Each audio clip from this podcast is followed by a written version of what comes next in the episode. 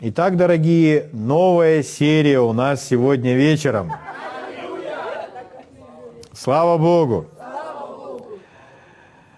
Откройте, пожалуйста, вместе со мной послание к филиппийцам, третья глава. Я буду вам читать с 12 стиха. Послание филиппийцам, третья глава, с 12 стиха. Апостол Павел говорит следующее – Я верю, вы нашли. Филиппийцам 3.12. Говорю так не потому, чтобы я уже достиг или усовершился, но стремлюсь, не достигну ли и я, как достиг меня Христос Иисус. Братья, я не почитаю себя достигшим, а только забывая заднее и простираюсь вперед, стремлюсь к цели – к почести высшего звания Божия во Христе Иисусе. Итак, кто из вас совершен, так должен мыслить. Если же вы о чем иначе мыслите, и это Бог вам откроет. Итак, в этом отрывке апостол Павел употребил дважды слово «совершенный». Один раз он сказал «усовершился» в нашем синодальном переводе, другой раз «совершен». Итак, дважды в одном отрывке слово совершенств, «совершенный» или «о совершенстве» он говорит. Но часто немногие люди обращают на подобные слова, на слова о совершенстве в Библии. Почему они не обращают внимания? Ну, потому что, как правило, человек не относит себя к совершенным. И он не включает себя в число совершенных. Потому что люди думают так обычно – все мы несовершенны. Или никто не может быть совершенным. Угу. А если вы верите, что никто не может быть совершенный, то вы не будете принимать ни одного места Писания из Библии, которое говорит о совершенстве. Почему? Вы его просто к себе не будете относить. То есть это какое-то далекое место Писания не о вас. Но если прочитать 15 стих еще раз, Смотрите, что говорит Павел. Итак, кто из вас совершен? То есть Павел говорит о каких-то людях, которые уже совершенны, согласно этого места Писания. Кто из вас совершен, так должен мыслить. То есть совершенные люди, оказывается, существуют. Дело в том, что, возможно, мы, когда говорим слово «совершенный» или употребляем этот термин, мы вкладываем один смысл – а Павел, когда говорит об этом, вкладывает другой смысл. Или когда Бог, Дух Святой, говорит нам и называет что-то совершенным, он вкладывает другой смысл, другое значение. Поэтому люди себя не относят, а Бог призвал нас быть совершенными. Итак, если говорить буквально о значении слова «совершенный», то, что означает оно здесь в Библии, то слово э, «совершенный» означает «совершенный, завершенный». То есть тот, который полностью развитый или полностью зрелый, угу. законченный. И если перечитывать Библию, перечитывать все места Писания, то мы с вами призваны к совершенству. Каждый из нас. Часто люди ищут, к чему они призваны или каково их призвание. Каждый из нас, сидящий в этой аудитории, мы все с вами призваны к совершенству. Мы все призваны к совершенству, к зрелости, то есть быть зрелым и совершенным. Угу. Слава Богу. Мы призваны быть тем, кем призваны быть. 13 стих, еще раз. «Братья, я не почитаю себя достигшим, а только забывая заднее, простираюсь вперед, стремлюсь к цели, к почести высшего звания Божьего во Христе Иисусе. Это высшее или то более высокое звание во Христе Иисусе – это совершенство. Это значит быть совершенным. Другими словами, так и можно сказать. Можно еще по-другому сказать – быть как Иисус. Потому, потому что Иисус есть наш пример. Угу. Потому что Иисус, Он совершенный. Быть совершенным, как Иисус. Слава Богу! Итак, друзья мои, необходимо нам с вами обновить свой ум в отношении следующих утверждений. То есть если подобные утверждения еще как-то там кроются в нашем, в нашем уме, то их нужно искоренить, то есть убрать, потому что Писание не учит так, и Писание так не говорит. Что же это за предрассудки или что же это за утверждение? Ну, прежде всего, никто не совершен. То есть, если думать, что никто не совершен, то ну, мы сразу должны успокоиться, Иисус совершен. Значит, никто не совершен, это уже не является истиной, потому что есть тот, кто совершен, Иисус. Потом мы прочитали в 15 стихе, Павел говорит, кто из вас совершен. То есть он говорит, что существуют совершенные люди. Итак, никто не совершен, нам не нужно так говорить, не нужно так думать. А все делают ошибки, никто не совершен. Поэтому так и делают выводы люди. Никто не может быть совершенным. Итак, мы поняли, что это не, неправда. Если человек будет так считать, он не будет пытаться быть совершенным. А мы с вами призваны быть совершенным. То есть Господь поставил перед нами цель, что мы должны быть совершенными. Слава Богу.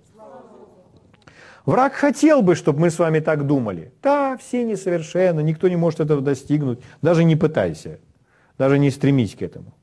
Ну, дьявол был бы счастлив, чтобы мы так с вами думали. Если не могу быть совершенным, зачем даже пытаться? Но это наше призвание. Иисус совершен, Он жил совершенной жизнью, Он вел совершенную молитвенную жизнь, Его служение было совершенным. Аминь. Слава Богу. И Иисус наш пример. Иисус сказал, может не открывать, просто пометить себе, это Евангелие от Иоанна, 14 глава, 2 стих. Очень известная фраза. Говорит наш Господь Иисус. И тут написано дважды слово «истина». Это он делает акцент, он делает ударение. «Истина, истина говорю вам, верующий в Меня, дела, которые творю я, и Он сотворит, и больше сих сотворит, потому что я к Отцу моему иду». То есть Господь хотел бы, чтобы мы делали такие же дела, как Иисус. Иисус не есть какой-то недосягаемый. Наоборот, мы с вами должны поступать в мире сем, как Он. Слава Богу. Первое послание Иоанна, 2 глава, 6 стих говорит следующее. 1 Иоанна 2,6. «Кто говорит, что пребывает в нем, тот должен поступать так, как он поступал». Итак, вот что говорит Божье Слово. Кто говорит, что пребывает в нем, парните своему соседу и спросите, ты во Христе? Ты в нем? Так вот, согласно 1 Иоанна 2,6 написано, тот должен поступать так, как он поступал. Парните своему соседу и скажите, должен поступать так, как Иисус. Это Божья цель, это Божье предназначение. Поэтому Павел говорит, я стремлюсь к цели, к наивысшему, самому высокому званию Божьему, то есть быть как Иисус, поступать как Иисус. Слава Богу! А как Он поступал? Совершенно. Угу. Слава Богу. Но если человек по-прежнему все равно говорит, ну я не могу, я не могу так жить, то это все равно, что э, Бог говорит, Бог призвал нас к этому. Раз Он призвал нас к этому, то значит мы действительно можем так жить. Это, а если человек отказывает, то все равно, что сказать, Господь, я знаю, что ты об этом сказал, но я все равно не могу, и человек не соглашается с Богом. Это неправильно. С Богом нужно соглашаться. Аминь. Потому что Бог всегда прав. Мы не всегда, а Бог всегда прав. Поэтому нам необходимо обновить свой ум и получить откровение, что возможно для нас с вами, и что Бог призвал нас так жить, так поступать, так делать, как Иисус. Он призвал нас к совершенству. Не к совершенству плоти, то есть несовершенными во плоти, что мы с вами будем во плоти совершенными. Это, этого не будет никогда. И на этой земле ну, нет, чтобы нет ни одной плоти, которая была бы совершенна. Даже когда дети рождаются, и кажется, что их тела безупречны, но если их начать обследовать с такой скрупулезной точностью, все равно можно найти какие-то изъяны, что не, не совсем так, не совсем уж идеально. Поэтому э, так на этой земле. И э, к плоти Э, к совершенству плоти мы не призваны, не, не об этом говорит Священное Писание. В один из дней у нас будут другие тела, но это будет совсем другая история. Угу. Итак, мы не призваны к совершенству просто плотскому, по плоти. И мы не призваны к совершенству в сфере интеллекта, что человек становится таким умным, или он знает все, знает ответы на все вопросы. Не об этом идет речь, не об этом совершенстве идет речь. А мы призваны с вами к совершенству внутри или в сердце. Мы призваны к совершенству сердца или в сердце. Угу. Что означает совершенство в сердце или совершенное сердце? Что это такое? Это наше призвание. Наше призвание быть совершенным в сердце. Что это означает? Что это такое? Давайте некоторые местописания посмотрим на этот счет. Первое место Писания, откройте его, пожалуйста, в своих Библиях. Это вторая книга Парлипоменон, 16 глава, 9 стих. Вторая Парлипоменон, 16 глава, 9 стих. Очень известное место Писания. В нашем синдальном переводе это звучит так. «Очи Господа обозревают всю землю». Да? очи Господа обозревают всю землю, чтобы поддерживать тех, чье сердце вполне предано Ему. Слово «вполне» о чем идет речь? Речь идет «вполне» или «полностью». В другом переводе это звучит так. «Чье сердце совершенно предано Ему». То есть совершенно, вполне, то есть полностью. То есть Бог за то, чтобы наше сердце было предано Ему полностью. Если сердце предано Богу полностью, оно в Божьих глазах совершенно. Если сердце предано Богу наполовину, оно в Его глазах несовершенно. И Ему такое не нужно. Здесь еще раз этот стих. Здесь не написано «Очи Господа обозревают всю землю, чтобы поддерживать тех, чьи сердца немного, чуть-чуть, наполовину преданы Ему». Нет. А написано «вполне» в нашем синдальном переводе, то есть полностью. В другом переводе «совершенно предано Ему». Итак, Бог ищет тех, чье сердце полностью, совершенно предано Ему. Еще раз заметьте, сердце не голова и не тело, а речь идет о сердце. Раз об этом сказано, это даже сказано во времена Ветхого Завета, то ваше сердце может быть полностью предано Богу. Наше сердце способно быть полностью преданным, совершенно преданным Богу. Слава Богу. Что означает полностью или совершенно? Ну, то есть целиком еще раз. Давайте посмотрим на отрицательный пример. Книга Откровения, 3 глава, 16 стих. Известное место Писания про теплый и горячий. Помните? Это когда послание этим семи церквям, и одной из них Господь сказал, Откровение, 3 глава, 16 стих. «Но как ты тепл, а не горячий, не холоден, то извергну тебя из уст моих». То есть Богу не нравится теплый. Мы делаем вывод. Казалось бы, ну ведь не совсем холодный, но тепленький же. То есть, ну тепленький вроде должен подойти, а он так об этом жестко говорит. Почему? Богу не нравится теплый. Тё, быть теплым – это ненормальное состояние в Божьих глазах, согласно Священного Писания. Я бы хотел, чтобы вы это сказали своему соседу. Быть теплым – это ненормальное состояние. Повернитесь другому соседу и скажите, быть теплым – это ненормально. Аминь. Почему? Потому что теплый, смотрите на меня все, друзья, потому что теплый – это наполовину. А тот, кто наполовину, Бог его не поддерживает. И если мы хотим видеть проявление Бога в своей жизни, наши сердца должны быть совершенными. То есть полностью преданными Ему не наполовину. Слава Богу. А когда полностью, то это совершенство. Речь не идет о недостатке знания, что человек чего-то не знает. Речь не идет о совершении ошибок, которые могут быть покрыты. Совершил человек ошибку, и он покаялся. Господь покрывает эти ошибки, одну за другой. Он милостив. Угу. Но нет никакого оправдания сердцу, которое наполовину предано Господу. Такое сердце должно быть изменено. Вы слышите? Частично человек в своем сердце предан Господу. Бог, это, Богу это неприемлемо, Он такое ненавидит. Он не такое сердце ищет. Очи Господа обозревают всю землю, чтобы найти тех, чьи сердца полностью, без остатка, преданы Ему. Угу. Слава Богу. Если мы выбираем, это наш выбор, последовать за Богом всем своим сердцем, без остатка, то в глазах Бога мы сразу становимся совершенными. Слава Богу! в результате можно посмотреть на человека, вот, ну, просто естественными глазами или, и делать свои человеческие выводы.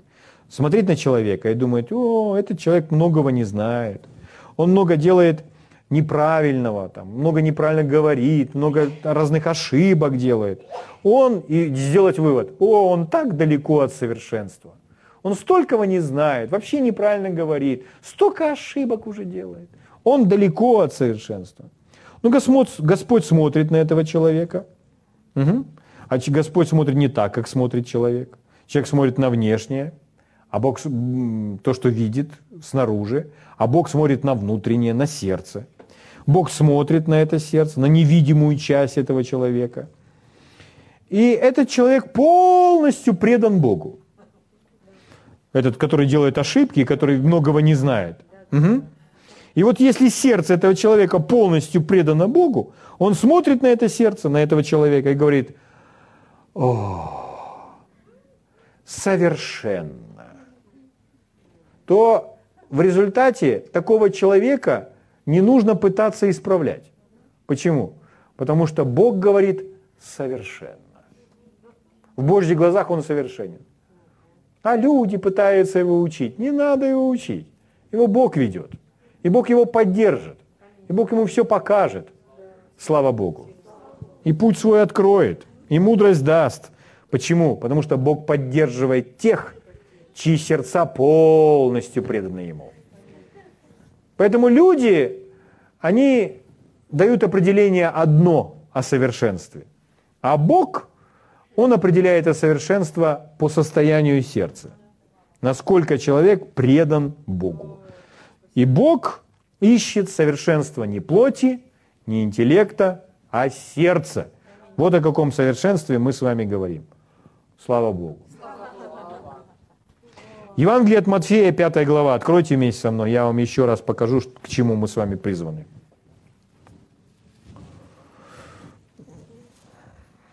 Евангелие от Матфея, 5 глава.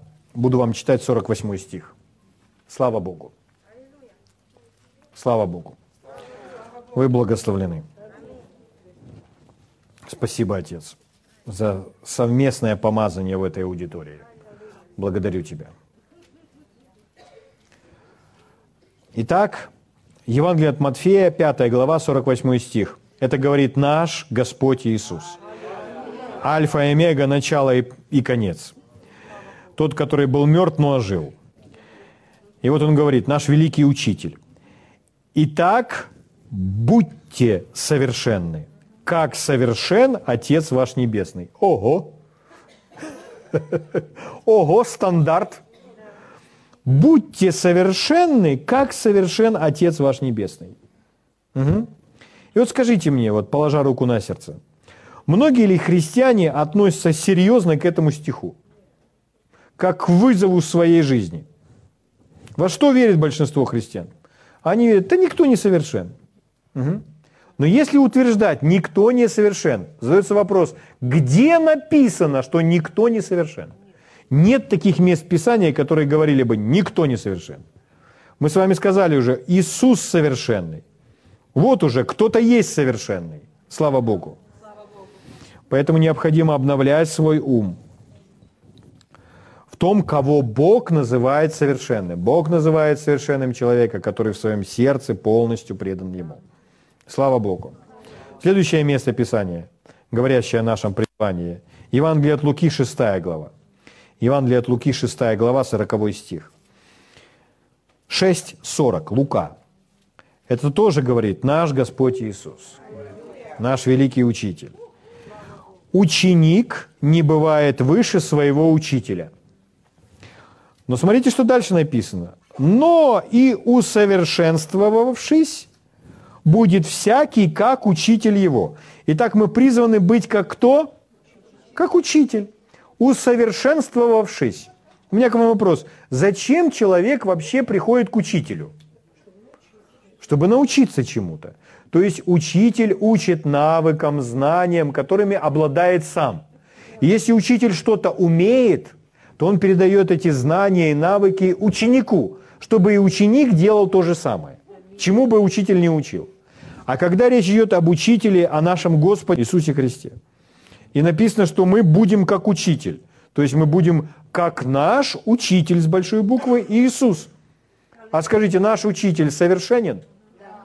А мы будем как он, то есть мы какими будем? Слава Богу.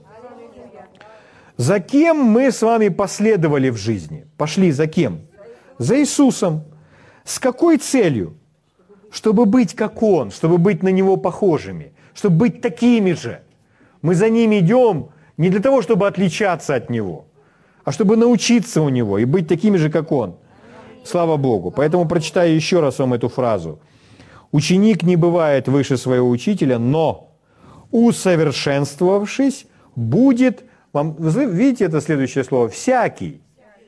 Будет всякий, как учитель его, то есть как Иисус. Угу. Итак, мы с вами не только верующие, но мы последователи, ученики Иисуса Христа, чтобы быть как наш учитель. Слава Богу. Для этого-то люди имеют учителей – слава Богу, чтобы те передали им знания, навыки, и чтобы делать то же самое, что может делать учитель. А нам и не нужно быть выше своего учителя. Мы не собираемся. Мы хотим быть как наш учитель. Слава Богу.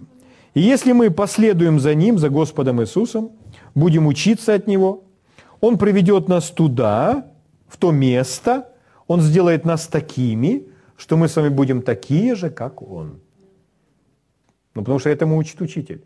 Если учитель умеет что-либо, например, человек, например, хирург, который учит молодого хирурга, он показывает ему, как, допустим, делать там определенную операцию. Человек видит, наблюдает за этим. Потом он сам начинает делать, а хирург стоит рядом и подсказывает, говорит, молодец, поощряет его. И э, получая эти уроки и практикуя, Спустя некоторое время этот ученик делает так же хорошо эти э, операции, как его учитель. Слава Богу. Поэтому, последовав за Иисусом, Он тоже нас приведет туда, что мы начнем действовать в точности, как Он. Мы будем такие же в точности, как Он. По возрасту, по зрелости. По природе мы с вами уже такие, как Он.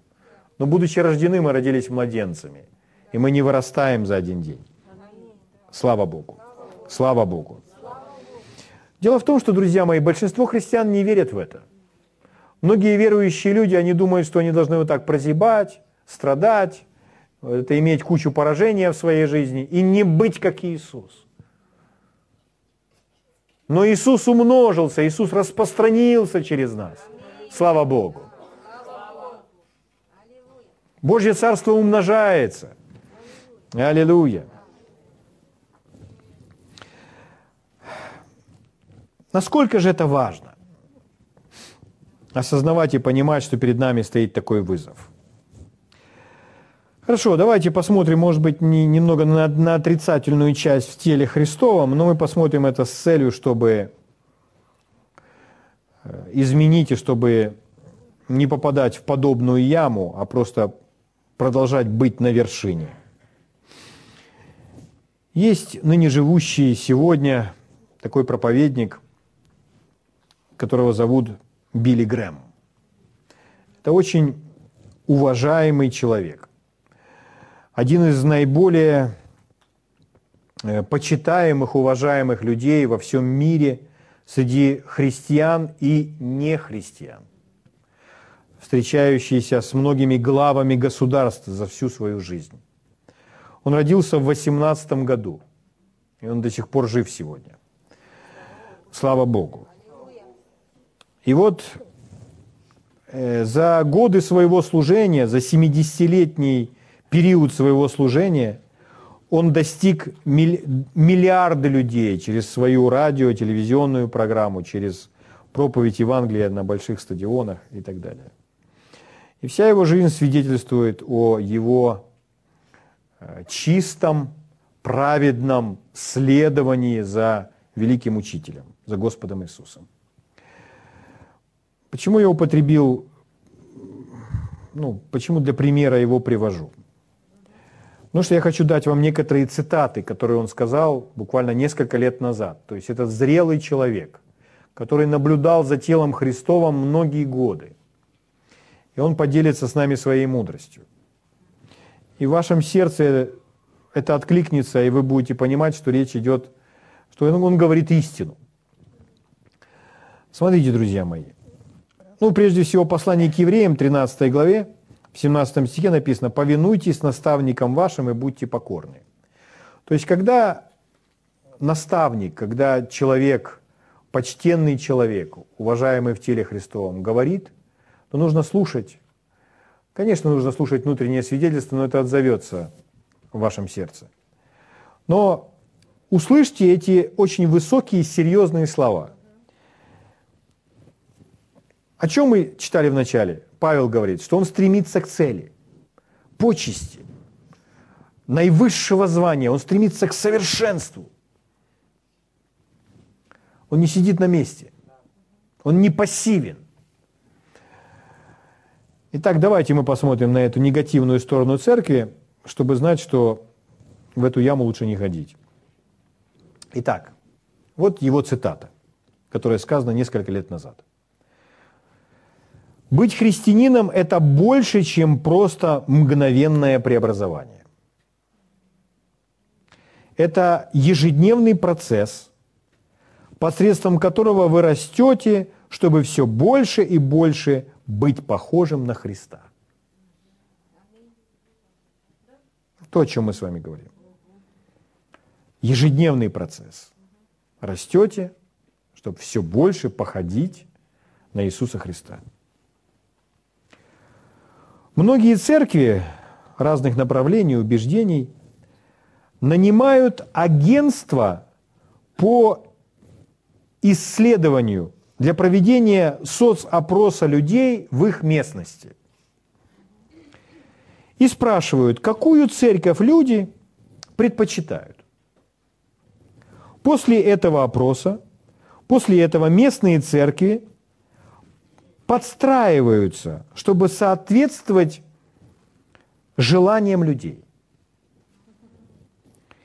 Истинная вера в Бога, которая требует самоотвержения, заменяется модной религией, которая служит эгоистичной природе.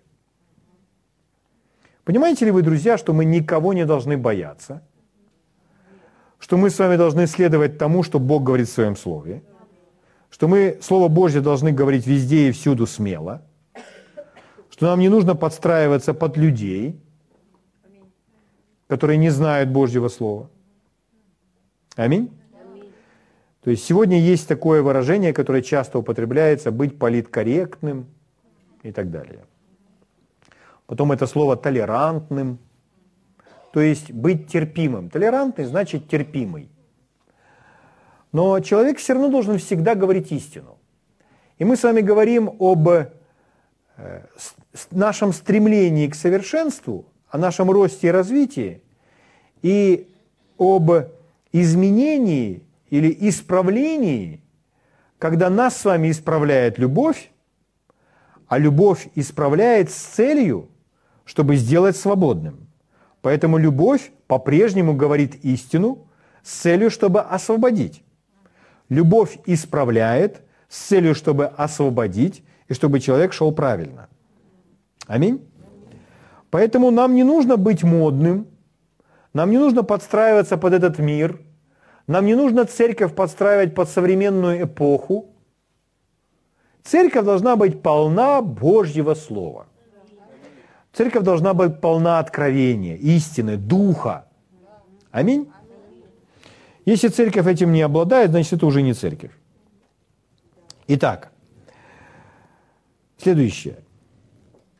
Еще раз прочитаю последнюю фразу. Истинная вера в Бога, которая требует самоотверждения, заменяется модной религией, которая служит эгоистичной природе. Наше общество стремится избежать всякой возможности кого-нибудь оскорбить, за исключением Бога.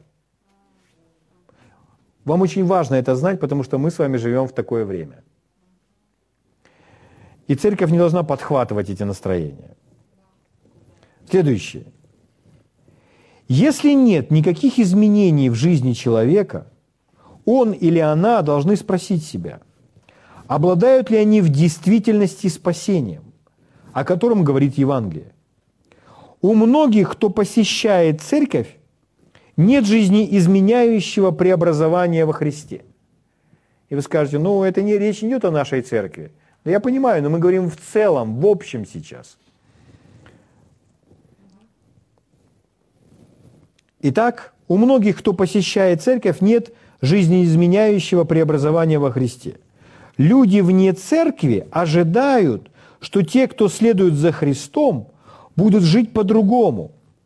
Но сегодня многие в церкви следуют за миром, не побеждая его, но становятся похожими на него. Это очень опасно. И Библия обещает трагический итог. Мы с вами живем в эпоху пробуждения. И пробуждение, которое пробуждает прежде всего верующих и церковь, оно заставляет человека не быть похожим на мир, а быть больше похожим на Бога. Слава Богу. Не удивляйтесь, но если люди просто верят в Бога, который ничего не требует, то это не Бог Библии. Сатана умело ввел людей в заблуждение, нашептывая им, что они могут верить в Иисуса Христа без изменения. Но это дьявольская ложь. Те, кто говорит, что могут иметь Христа и при этом ничего не оставляя в жизни, обмануты дьяволом. То есть неправильные вещи, они должны быть оставлены. Вы слышите меня? Слава Богу.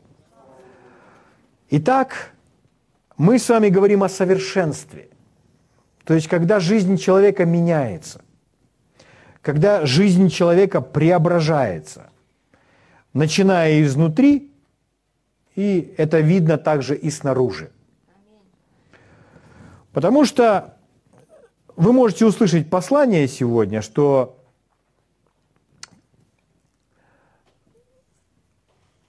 доведенное до крайности, или то, которое делает акцент э, больше на божественной части или больше на благодати. То есть, если делать акцент на благодати, не делая ударения на нашу с вами часть, то можно все превратно понять. Можно чисто проповедовать о Божьей благодати, правильно проповедовать о Божьей благодати. Но просто одинокая благодать существующая, она никому не помогла, еще никому не, никому не помогла, никому не поможет. Потому что есть часть человека. И Евангелие – это когда человек слышит о благодати – и человек понимает, что нужно сделать ему, какова его часть во всем этом процессе принятия. Итак, вы можете услышать, и если вы слышите, что послание, оно приобрело немного другой смысл, оно изменилось, что люди кладут в основу любовь и принятие, говоря, Бог любит и принимает, Бог любит и принимает, Бог любит и принимает то это не совсем Евангелие. Евангелие – это не любовь и принятие. Евангелие – это любовь и покаяние. То есть человек не будет принят без покаяния. Ему нужно отвернуться от этого мира и повернуться лицом к Богу. Вот насколько важно, чтобы человек выполнял свою часть. Вы слышите меня? И в результате, если просто говорить о божественной части и говорить о том, что Бог, Бог все совершил, Бог все уже сделал, и когда делается акцент только на этом, и на части человека, не, не, о части человека не говорится ничего, то человек приходит к такому выводу, рождается в голове у верующего такое понимание, что Господь сделал все, и поэтому нам больше не нужно делать ничего. Вы просто верите в то, что сделал Господь, и все. Мы уже не та старая церковь, мы современная церковь. И Богу не важно уже, как ты выглядишь, говоря об одежде, не важно, как ты говоришь, не важно, как ты себя ведешь, это все не важно. Он любит тебя таким, какой ты есть, как бы ты ни выглядел. Он принимает тебя таким, какой ты есть. И вроде бы оно так, но в этом есть крайность. И если человек слышит только это, то его жизнь не поменяется. Бог любит тебя такой, какой ты есть, все Он тебя принимает с таким, какой ты есть, приходи к Нему такой, какой ты есть. И вы скажете, ну мы же так и говорим, мы же вроде бы так это все и звучит. Да, мы говорим, что приходи такой, какой ты есть, но не оставайся такой, какой ты есть. То есть, если человек пришел к Богу и остался таким, как был, с той же самой прической, с тем же самым лексиконом, с тем же самым поведением, с теми же самыми привычками, то его жизнь не преобразилась, его жизнь не изменилась. А жизнь должна преобразиться, жизнь должна измениться. Вы слышите меня? Бог любит нас, где бы мы с вами ни находились и в какой бы яме глубокой мы с вами не сидели. И, э, но это совсем не означает, что Бог любит нечестивый образ жизни или нечестивый э, плотской образ жизни или поведения. Так ведь? Мы с вами сейчас не говорим о том, что нужно пытаться что-то сделать, чтобы себя спасти. Спасение – это величайший дар, обеспеченный для нас Господом Иисусом, потому что Он за это все заплатил. И мы не говорим, что нужно сделать что-то для того, чтобы быть принятым Богом, чтобы небо для нас открылось. Угу. Но о чем мы говорим? Мы говорим о том, что когда мы приходим к Богу, когда мы с вами были рождены свыше, мы были рождены маленькими Божьими младенцами который должен принимать чистое словесное молоко. И теперь у этого младенца, у него должен постоянно обновляться ум, потому что после рождения свыше наш ум остался прежним, он совсем не изменился. Мы думаем точно так же, как думали до спасения. И наша плоть желает делать те же самые неправильные вещи, которые она делала, желала делать до спасения. Угу. И с этим совсем нужно уже сделать что-либо человеку. И у человека должны быть ключи, что со всем этим делать, чтобы жить победоносной жизнью. Потому что мы с вами не становимся совершенными или зрелыми за один вечер или за три дня, чтобы быть похожим как на Христа. Э, необходимо, чтобы ум обновился и чтобы плоть была подчинена. Слава Богу. Послание к евреям, 11 глава. Послание к евреям, 11 глава, 1 стих и далее, вся глава, 11 глава, говорит нам с вами о героях веры.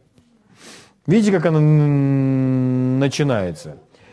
Вера же есть осуществление ожидаемой, уверенность невидимой. И дальше пошли все эти герои. Он рассказывает нам об Аврааме, о Моисее, о Давиде, о том, как они верили и о том, как их вера достигала совершенства, о том, как они возрастали в своей вере. Аминь. А потом он приходит в 12 главу, в следующую главу, после всех этих героев веры. Спасибо тебе, Господь. И вот смотрите, теперь на, к нам это обращение. Ну, к евреям и к нам тоже, потому что это обращение к церкви. Слава Богу. Евреям, 12 глава, с 1 стиха читаю. Посему и мы, поэтому и мы, и мы, Почему и мы? А о ком он говорил в предыдущей главе? Обо всех этих великих людях веры. Моисее, Аврааме, Давиде, там, Ное и так далее. Саре.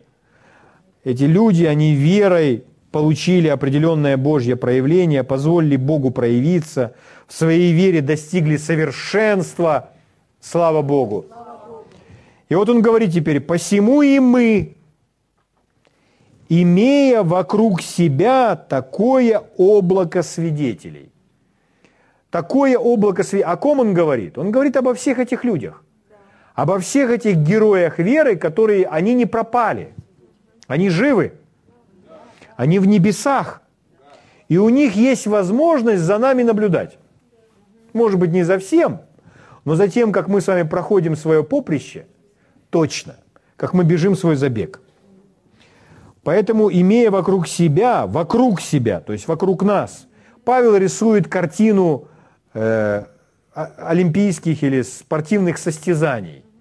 И поэтому это облако свидетелей, это когда вы стоите, допустим, на беговой дорожке, а вокруг вас все вот эти вот трибуны заняты людьми, вокруг вас великое облако, множество этих свидетелей, людей Ветхого Завета, всех этих патриархов, людей веры, и они на вас смотрят – Угу. Смотрите, как звучит расширенный перевод этой, этого стиха. Поэтому так как мы окружены столь великим облаком свидетелей, мы окружены столь великим облаком свидетелей, которые пронесли свидетельство истины. Пронесли, сохранили. То есть на нас с вами смотрит Павел. Павел смотрит на нас, живущих в 2016 году, 17 на носу, и говорит, у меня была лодка, корабль, корабли, ослы, и я перемещался на кораблях и ослах. Если бы у меня в мое время были машины, самолеты и интернет, я бы это Евангелие и учение Иисуса Христа распространил бы всюду. Угу. То есть он смотрит на нас и говорит, слушайте, ребята, у вас такие возможности вам предоставлены, чтобы проходить ваше поприще. Ну а что он нам еще скажет? Угу. Что бы вы сделали, если у вас была просто лодка и осел? ослик, и все. Сидели, думали бы, да, не. Еще раз, хорошо. Павел на, вас смотрит. Поэтому, так как мы окружены столь великим облаком свидетелей, давайте, смотрите, о чем он говорит. Вы помните, о чем я вам говорил, о чем я вам читал? Вы подумали, что-то он нам сегодня грустную историю какую-то читает? Не, не подумали так? Смотрите, о чем говорит автор послания к евреям. Дух Святой через это слово говорит. Итак, имея вокруг себя это великое облако свидетелей, в нашем синодальном переводе написано «свергнем себя всякое бремя, запинающее нас грех». Давайте я вам другой перевод.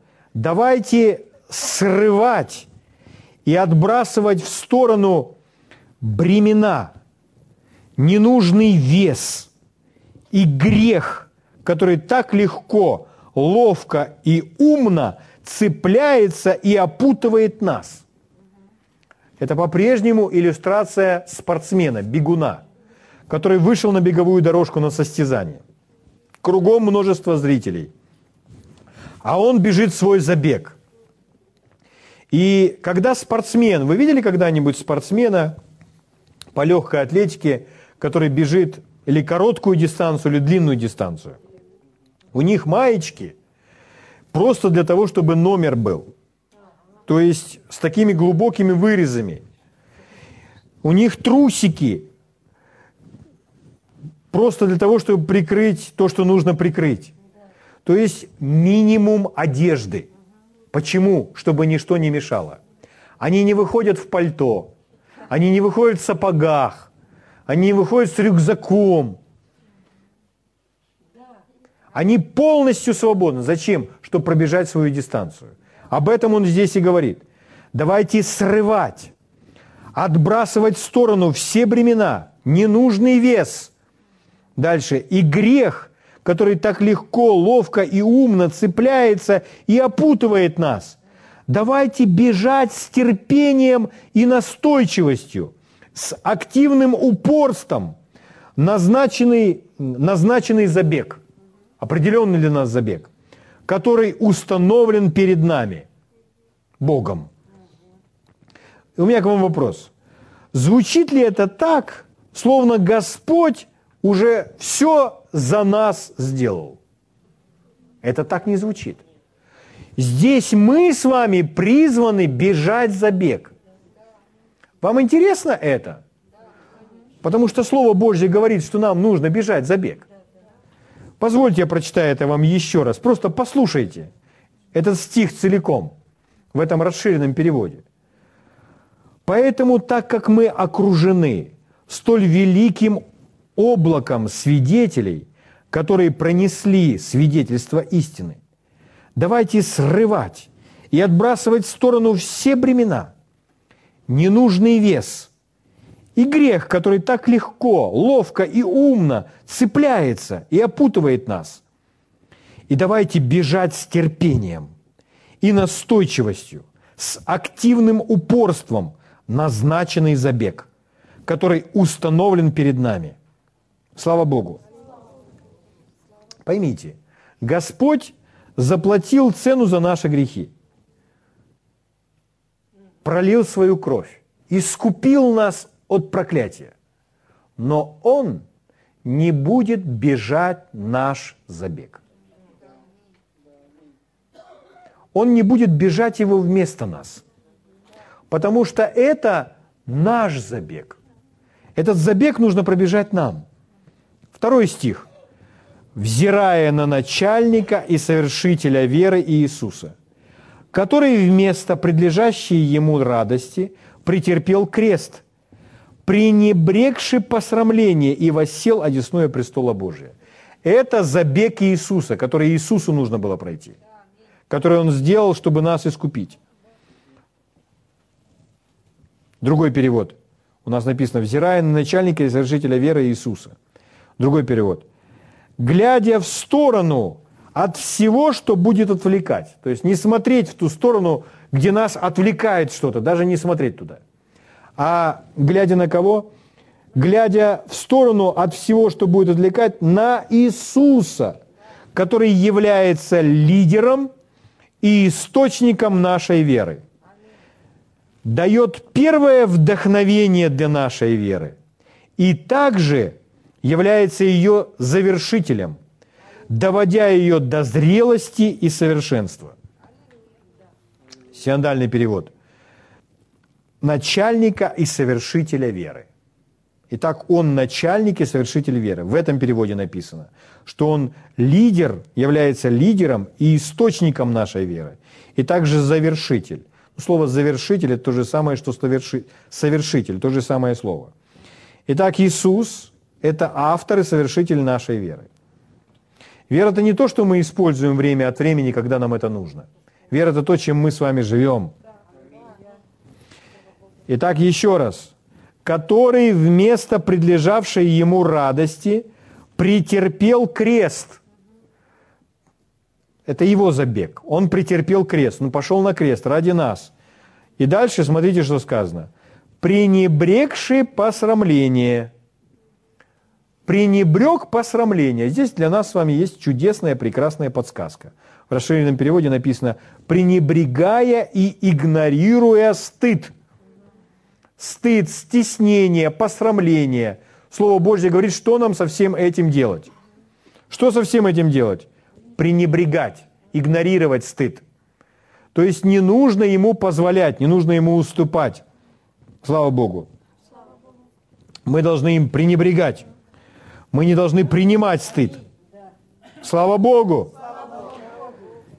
Третий стих. Помыслите, то есть подумайте о претерпевшем такое над собою поругание от грешников, То есть посмотрите на Иисуса, как Он совершал свое поприще, как Он проходил свой забег, чтобы это ободрило нас пробегать свой забег. Итак, помыслите о претерпевшем такое над собой поругание от грешников, чтобы вам, это должно вас ободрить, чтобы вам не изнемочь и не ослабеть душами вашими. Вот о чем нам с вами нужно говорить. Чтобы вам не ослабеть и не изнемочь душами вашими. Чтобы вам не стать слабыми, бессильными и отказаться от своего забега. Если человек ослаб, если он ослабел, то он останавливается, он уже больше не бежит. Тот, кто слабый, тот, кто устал, тот сдается. А нам не нужно сдаваться, нам нужно бежать до конца. Другими словами, чтобы нам не изнемочь, то есть чтобы нам с вами не сдаваться. Слава Богу. А чтобы продолжать бежать. Итак, еще раз, друзья мои, звучит ли это так, что нам, у нас нет никакой части, которую мы с вами должны выполнять? Нет. Это звучит как Богом предопределенное поприще, забег, дистанция, которую нам с вами необходимо пробежать. И для этого нужно быть сильным, укрепленным Богом. Слава Богу. И мы с вами поговорим об этом больше. Слава великому царю. Давайте встанем на наши ноги и поблагодарим Господа.